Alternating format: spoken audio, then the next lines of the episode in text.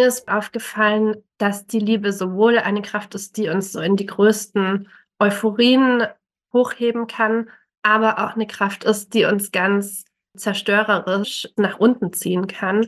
Veronika Fischer ist Journalistin, Autorin und studierte Philosophin. Zwölf Jahre lang hat sie zum Thema Liebe geforscht und mit der Schwierigkeit gerungen, den Begriff zu definieren. Denn Liebe kann so vieles sein, wie sie Sophie Menasse im Gespräch erklärt hat.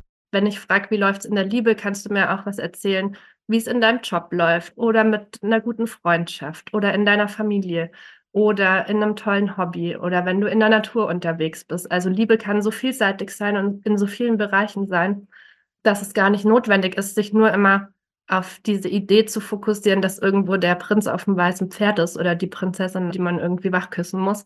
Da liegt eigentlich das äh, größte Missverständnis meines Erachtens. Ganz, ganz oft wird Verliebtheit als Liebe bezeichnet.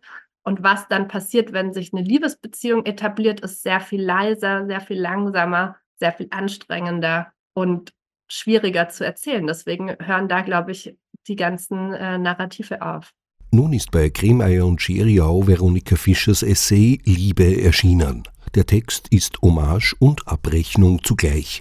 Und der Rückgriff auf Philosophie, Soziologie, Literatur, Filme und Popkultur durchleuchtet Philosophin Fischer das Thema von allen Seiten und kritisiert den Fokus, der in der Gesellschaft auf die romantische Zweierbeziehung gelegt wird. Das führt eben zu einer Überstrapazierung der Beziehungen wenn wir wirklich davon ausgehen, dass ein Mensch uns glücklich machen muss und bis ans Ende unseres Lebens mit uns zusammen sein muss und ja, eben diese Seelenverwandtschaft und die Erotik und eine Freundschaft und eine Familie und alles Mögliche mit uns teilen muss, dann ist das einfach wahnsinnig viel, was wir auf eine Person abwälzen. Und wenn man das so ein bisschen öffnet und auf mehrere Schultern ablädt, hat man schon einen Gewinn.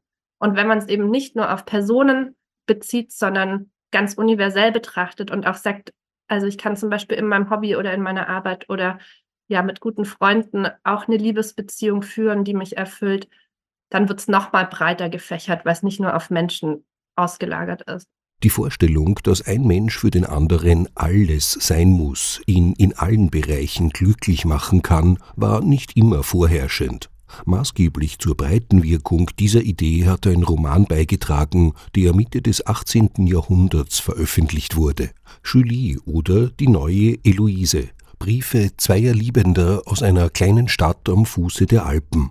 Verfasst vom französischen Philosophen und Aufklärer Jean-Jacques Rousseau. Das Buch konnte gar nicht schnell genug nachgedruckt werden und wurde in Buchhandlungen sogar stundenweise ausgeliehen. So groß war damals die Nachfrage.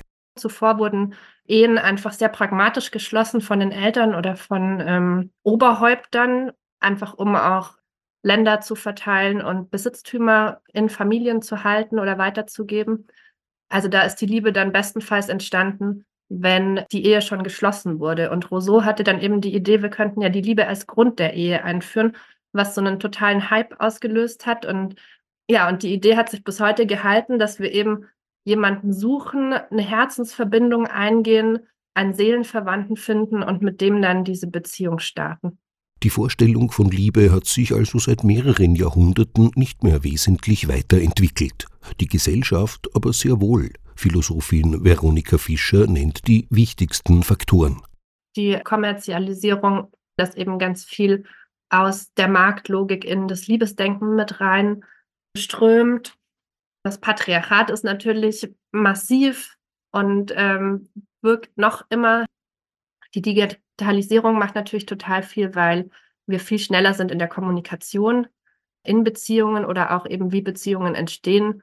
Man kann sich einfach im Internet viele, viele tausend Menschen quasi anschauen und austesten, bevor man überhaupt mit denen in einen realen Kontakt geht, was ja ähm, bis vor ein paar Jahrzehnten überhaupt nicht möglich war. Das ist so unsere Realität, in der wir aufwachsen und die was mit der Liebe macht. Philosophin Veronika Fischer hinterfragt, ob der vorherrschende Liebesbegriff noch zeitgemäß ist und plädiert für eine Idee viel älter als die Vorstellung der romantischen Liebesbeziehung. Also ich plädiere dafür, dass man wieder ganz bei sich anfängt und mit der Selbstliebe anfängt, was auch Aristoteles schon ähm, proklamiert. Der sagt, mit der Selbstliebe fängt alles an und nur wer sich mit sich selbst einen achtsamen und guten Umgang hat, kann auch gut mit anderen Menschen umgehen. Dennoch erteilt Veronika Fischer der romantischen Zweierbeziehung definitiv keine Absage. So viel sie daran auch kritisiert, am Ende ist ihr Buch vor allem eine Liebeserklärung an die Liebe was so eine ganz große romantische Idee ja auch schön ist und wichtig ist. Dieser Standpunkt ist wenig überraschend, lebt die Philosophin Veronika Fischer doch nicht nur selbst in einer Paarbeziehung und hat drei Kinder, sie betreibt auch einen Liebesbriefservice für Menschen, die ihre Gefühle in Worte fassen wollen, sich aber mit dem Schreiben schwer tun. Veronika Fischer führt dann ein kurzes Gespräch, lässt sich die Geschichte und ihre Hintergründe erzählen und verfasst auf dieser Grundlage Liebesbriefe als Dienstleistung. Ich krieg wöchentlich Anfragen und ja, die schönsten und wildesten und verrücktesten Liebesgeschichten zu hören. Und es ist wahnsinnig vielseitig von der ersten Kontaktaufnahme bis äh, zur goldenen Hochzeit. Es melden sich auch Mütter, die ihren Kindern zur Hochzeit einen Brief schreiben wollen oder ja, Menschen, die ihren Großeltern noch einen Brief schreiben möchten oder Menschen, die vor einer großen OP stehen und nicht wissen, wie es ausgeht und noch ähm, einen letzten Brief, vielleicht letzten Brief hinterlassen möchten.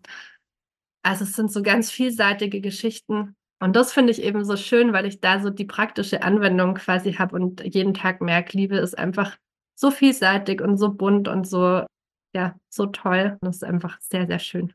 Am kommenden Freitag ist die Autorin und Philosophin Veronika Fischer Studiogast in unserer Ö1 Sachbuchsendung Kontext.